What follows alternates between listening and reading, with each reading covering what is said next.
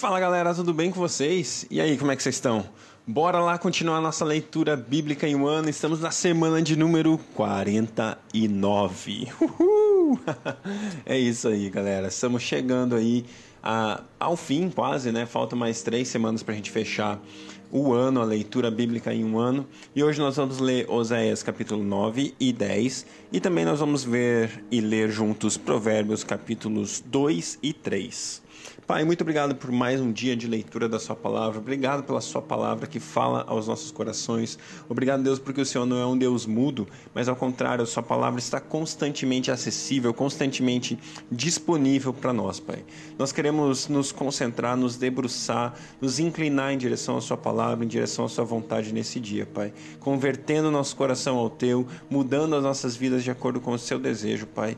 Em nome de Jesus, esse é o nosso desejo, Deus, que a Sua palavra nos tire tire da zona de conforto, nos tire do estado de mesmice e nos leve a um novo lugar no Senhor, um lugar de transformação, um lugar de vida, um lugar de rendição aos teus pés, Pai.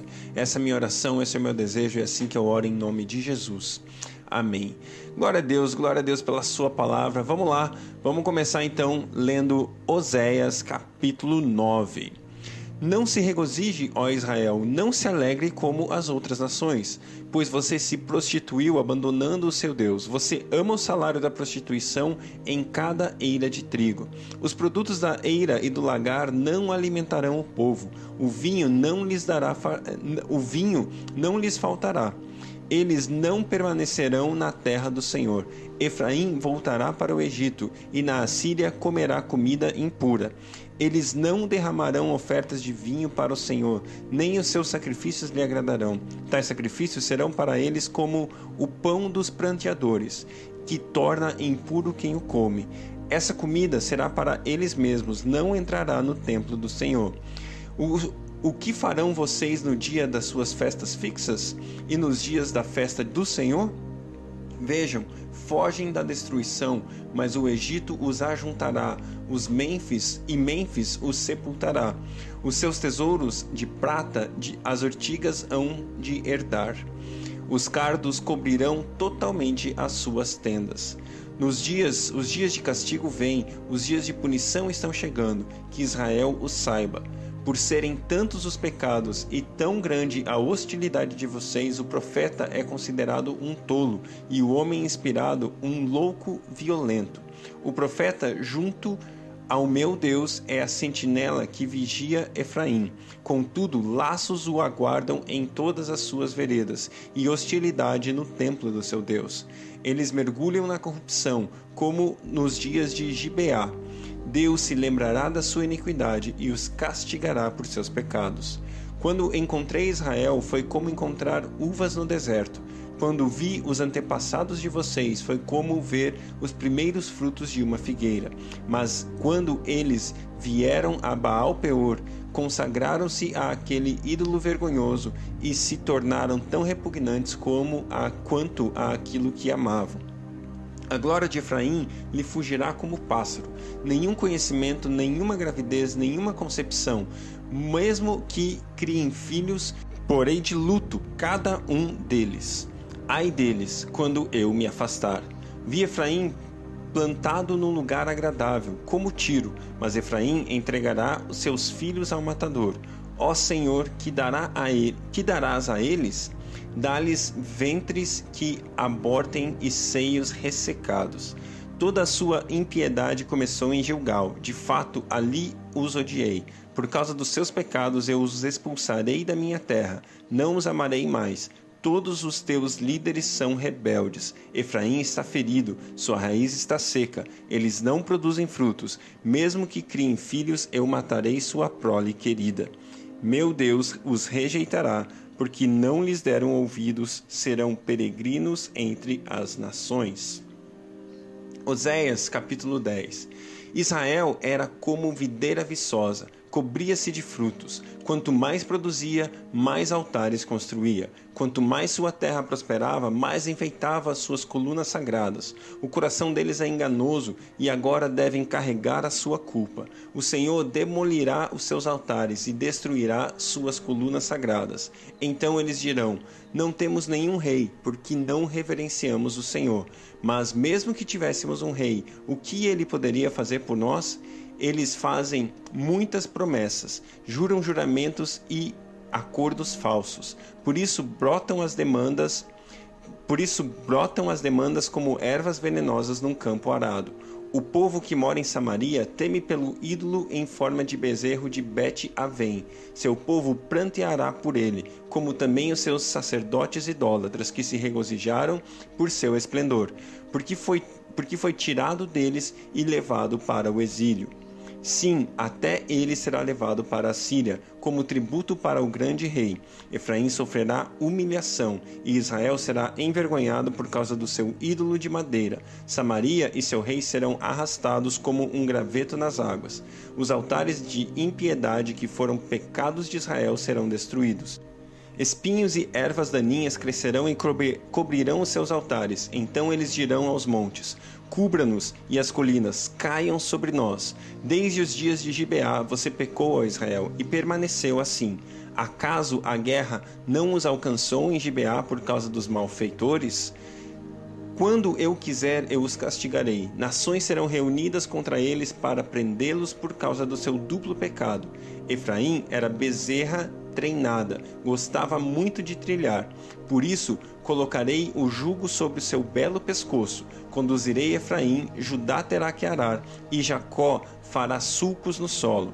Semeiem a retidão para si, colham o fruto da lealdade e façam sulcos no seu solo não arado, pois é hora de buscar o Senhor até que ele venha e faça chover justiça sobre vocês.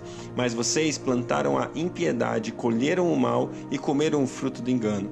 Visto que vocês têm confiado na sua própria força e em seus próprios guerreiros, o fragor na batalha se levantará contra vocês, da maneira de maneira que todas as suas fortalezas serão devastadas. E como Salmã devastou Bet-Arbel no dia da batalha, quando mães foram pisadas e estralhaçadas junto com seus filhos. Assim acontecerá com você, ó Betel, porque a sua impiedade é grande. Quando amanhecer aquele dia, o rei de Israel será completamente destruído. Glória a Deus pela sua palavra. Vamos continuar nossa leitura agora no livro de Provérbios, capítulo 2 e também capítulo 3. Provérbios 2. Meu filho, você deve aceitar as minhas palavras e guardar no coração os meus mandamentos. Se der ouvidos à sabedoria e inclinar o coração para o discernimento, se clamar por entendimento e por discernimento gritar bem alto, se procurar a sabedoria como se procura a prata e buscá-la como quem busca um tesouro escondido, então você entenderá o que é temer o Senhor e achará o conhecimento de Deus. Pois o Senhor é quem dá sabedoria, e de sua boca procedem o conhecimento e o discernimento. Ele reserva a sensatez para o justo, como um escudo protege quem anda com integridade, pois guarda a vereda do justo e protege o caminho dos fiéis. Então você entenderá o que é justo, direito e certo, e aprenderá os caminhos do bem, pois a sabedoria, a sabedoria entrará em seu coração e o conhecimento será agradável à sua alma. O bom senso o guardará e o discernimento o protegerá. A sabedoria o livrará do caminho dos maus, dos homens de palavras perversas, que abandonam suas veredas retas para andarem por caminhos de trevas.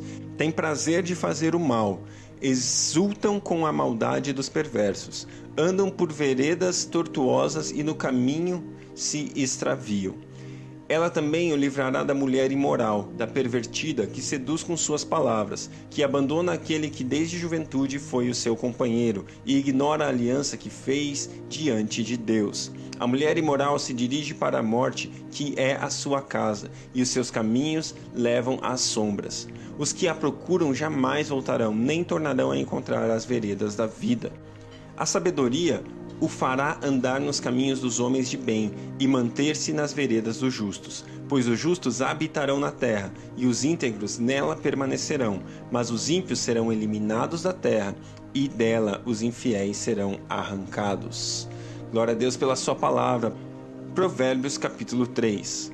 Meu filho, não se esqueça da minha lei, mas guarde no coração os meus mandamentos, pois eles prolongarão a sua vida por muitos anos e darão a você prosperidade e paz. Que o amor e a fidelidade jamais o abandone. Prenda-os ao redor do seu pescoço, escreva-os na tábua do seu coração. Então você terá o favor de Deus e dos homens e boa reputação. Confie no Senhor de todo o seu coração e não se apoie em seu próprio entendimento. Reconheça o Senhor em todos os seus caminhos e ele endireitará as suas veredas. Não seja sábio aos seus próprios olhos. Tema o Senhor e evite o mal. Isso dará a você saúde ao corpo e vigor aos ossos. Honre o Senhor com todos os seus recursos e com os primeiros frutos de todas as suas plantações. Os seus celeiros ficarão plenamente cheios e os seus barris transbordarão de vinho. Meu filho, não despreze a disciplina do Senhor, nem se magoe com sua repreensão, pois o Senhor disciplina a quem ama, assim como o pai faz ao filho de quem deseja o bem. Como é feliz o homem que acha sabedoria, o homem que obtém entendimento, pois a sabedoria é mais proveitosa do que a prata e rende mais do que o ouro, é mais preciosa que rubis. Nada do que você possa desejar se compara a ela. Na mão direita, a sabedoria garante a você vida longa, na mão esquerda, riquezas e honra. Os caminhos da sabedoria são caminhos agradáveis e todas as suas veredas são paz. A sabedoria é árvore que dá vida a quem a abraça. Quem a ela se apega será abençoado.